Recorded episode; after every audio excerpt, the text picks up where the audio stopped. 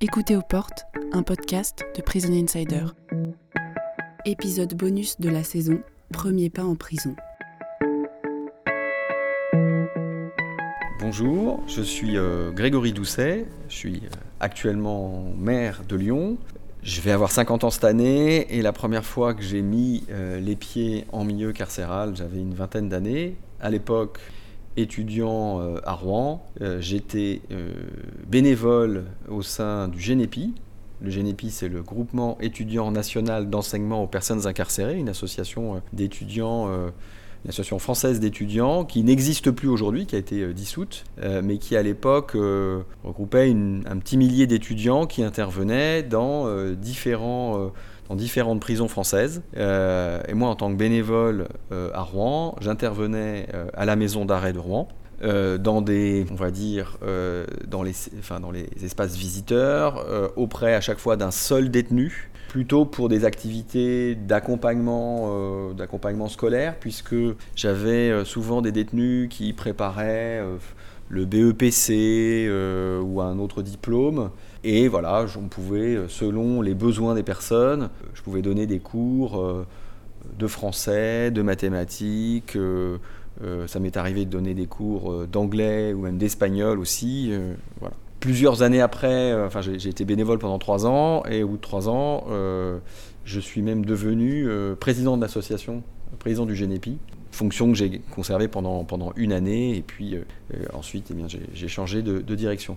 Alors mes premières impressions en milieu carcéral, je ne saurais pas vous dire si c'était ma première visite ou mes premières visites, mais je garde bien évidemment quelques images en tête, et notamment lié à l'enchaînement en fait des grilles qu'on devait euh, franchir pour pouvoir euh, arriver euh, dans l'espace de rencontre, avec des temps d'attente qui pouvaient varier selon que des familles venaient visiter, par exemple, un détenu. Bah, on laissait bien évidemment passer les familles d'abord. Donc, parfois, c'est vrai qu'on arrivait pour une séance d'une heure, on pouvait passer 2-3 heures en fait dans la prison parce que les temps d'attente pouvaient être un peu longs. J'ai notamment, euh, plus, plus que les lieux, finalement des, souvenirs euh, très intenses des relations que j'ai pu entretenir avec certaines personnes. Je me souviens notamment euh, d'un détenu qui, qui, préparait le bac. on faisait notamment du, du, français, mais pas que.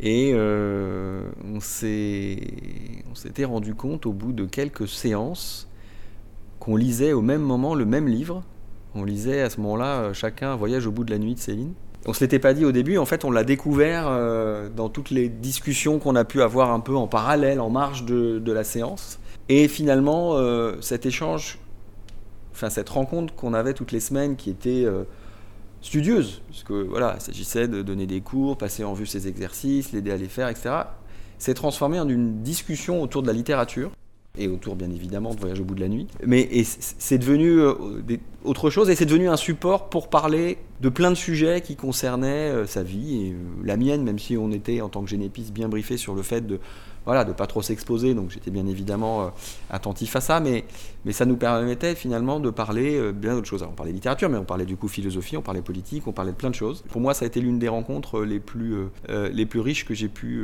faire en milieu carcéral. Mais c'est vrai que comme on, dans cette maison d'arrêt, qui, était une, qui était un bâtiment assez ancien, mais voilà, prison avec cette architecture fin 19e, quand même assez austère, il faut le dire, et les, les salles où on se rencontrait enfin les parloirs quoi, ont assez, petites, assez, enfin exiguës, assez sombres, etc.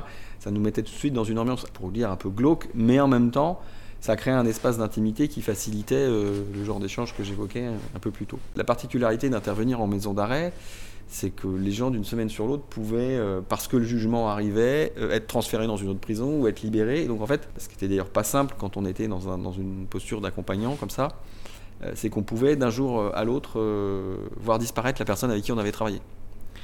Et comme, bien évidemment, là aussi, ça faisait partie un peu des, du, cadre qu'on se fixait au GNEPI, bah, on n'avait pas à savoir pourquoi les gens étaient incarcérés, hein, donc on, se tenait à distance, donc on ne savait pas toujours si la personne était en instance d'être jugée, parce qu'on avait beaucoup de gens en détention provisoire, enfin moi, c'était toujours le cas, enfin ça a toujours été le cas.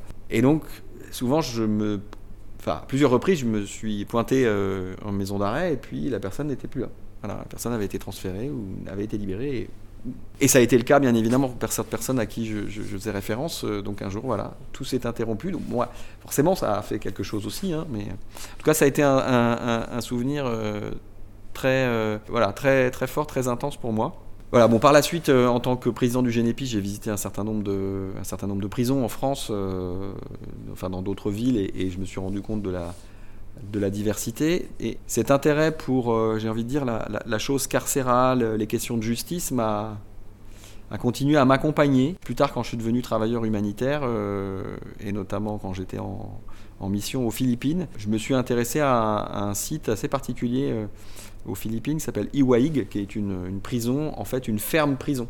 Euh, avec des catégories de détenus différentes. Des détenus, on va dire, sous haute sécurité, donc l'équivalent vraiment euh, d'un centre pénitentiaire euh, français très fermé. Une catégorie intermédiaire où les gens étaient dans un régime pas tout à fait de semi-liberté, mais, mais un peu équivalent à ça. Puis une troisième catégorie où les gens étaient en fait vraiment considérés comme prisonniers, mais en fait ils étaient ouvriers agricoles sur un site totalement ouvert euh, mais en fait, le, site était, était vraiment gigantesque et les gens ne quittaient pas le site. En fait, ils restaient là euh, pendant plusieurs années et, ils travaillaient en tant qu'ouvriers agricoles. Et, c'était une ambiance, euh, une ambiance très très particulière. C'était très intéressant comme, comme système Par, la suite, euh, dans, le cadre d'autres missions humanitaires, j'étais amené à travailler en Afrique de l'Ouest, et notamment au Togo, où, euh, avec mes équipes, on, a lancé des, projets en milieu carcéral, autour des questions de santé notamment. Et là, pour le coup, euh, rentrer dans une prison togolaise où on peut parler de surpopulation carcérale en France et dans beaucoup de pays, euh, mais là, euh, on, était dans une dimension de surpopulation absolument euh, abominable, avec des gens qui faisaient des rotations pour pouvoir dormir dans les cellules collectives assis. Il y avait tellement peu de place, en fait, qu'aucune personne ne pouvait s'allonger. Et pendant que certains dormaient en étant assis les, les, uns contre les autres, d'autres restaient debout pour voilà et ils tournaient. Enfin, pour vous donner l'image, ça m'a permis aussi de, découvrir entre guillemets la disparité qui peut, exister dans les, différentes prisons. je, conserve de, toutes ces expériences, et d'abord de ma première expérience de génépiste, bien sûr, euh, un regard particulier sur, euh, sur, les choses carcérales, sur les sujets qui ont, trait à la prison. Bien évidemment, euh, je reste convaincu de la l'importance l'importance de, de l'accompagnement à la sortie. c'est, je croient ce qu'on contribuait à faire euh, à l'époque en tant que génépiste. avant, de, avant d'intégrer Génépi, pour être tout à fait honnête, j'avais aucun lien familial, amical, quoi que ce soit avec le milieu carcéral. Personne dans, ma, dans mon entourage qui, qui avait qui avait une fonction autour de la justice. Non, vraiment, euh, c'est vraiment la dimension d'accompagnement social euh, qui m'intéressait. Je considérais que c'était important de pouvoir, moi, contribuer à l'émancipation de personnes euh, qui, ont un projet de vie, euh, qui ont pu, euh, à un moment dans leur parcours, connaître des difficultés, des accidents, appelez ça comme vous voulez, et que moi j'avais la chance de faire des études et que si je pouvais rendre cette, cette chance, enfin la partager avec, avec d'autres, voilà, c'était, c'était, c'était une source d'enrichissement mutuel et c'est exactement ce que ça a été en fait pour moi. Il se trouve que je suis arrivé faire mes études à Rouen, que j'ai été, euh, par chance, hein, assez rapidement en contact avec des, des génépistes. Et donc ça m'a donné envie, euh, tout de suite, en fait. Ça aurait pu être peut-être autre chose, j'en sais rien. Vous savez, la, vie, c'est fait de rencontres, de hasard aussi parfois, enfin, de, oui, de rencontres. Et là, je me suis tout de suite dit, mais tiens, ça, je saurais faire.